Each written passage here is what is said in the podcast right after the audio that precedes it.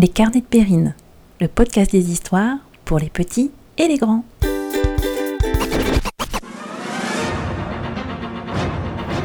Bonjour à tous. Les carnets de Périne consacrent aujourd'hui une édition spéciale. En effet, nous nous trouvons à Hong Kong, tout près de Ocean Park, où il semble y avoir de l'agitation. De l'agitation? À Ocean Park? Mais le parc est fermé depuis plusieurs semaines. Que peut-il bien s'y passer? Cela fait plusieurs semaines que Ocean Park a fermé ses portes. Et il est vrai qu'aucun enfant n'a pu rendre visite aux animaux du parc. Le parc paraît bien calme sans ses visiteurs. Et pourtant aujourd'hui, il s'y passe quelque chose. C'est en effet l'anniversaire de la raie géante. Vous savez, celle du grand aquarium. Ses amis, les poissons clowns, les hippocampes et même les planctons ont décidé de lui organiser une petite fête. Et ils ont décidé d'inviter tous les animaux du parc, y compris les dauphins, les requins et les pingouins qui habitent en haut de la montagne.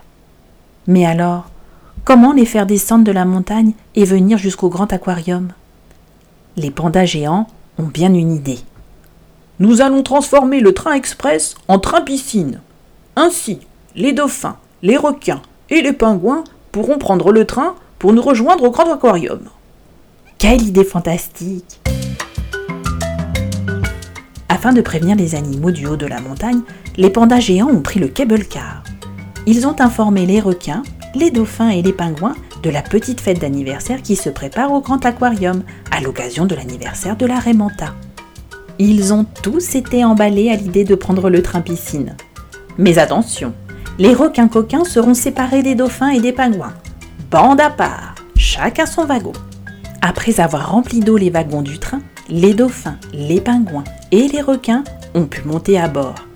Quel voyage incroyable que celui de descendre la montagne en direction du grand aquarium. En voyant tous ses amis réunis, la Raymanta fut folle de joie.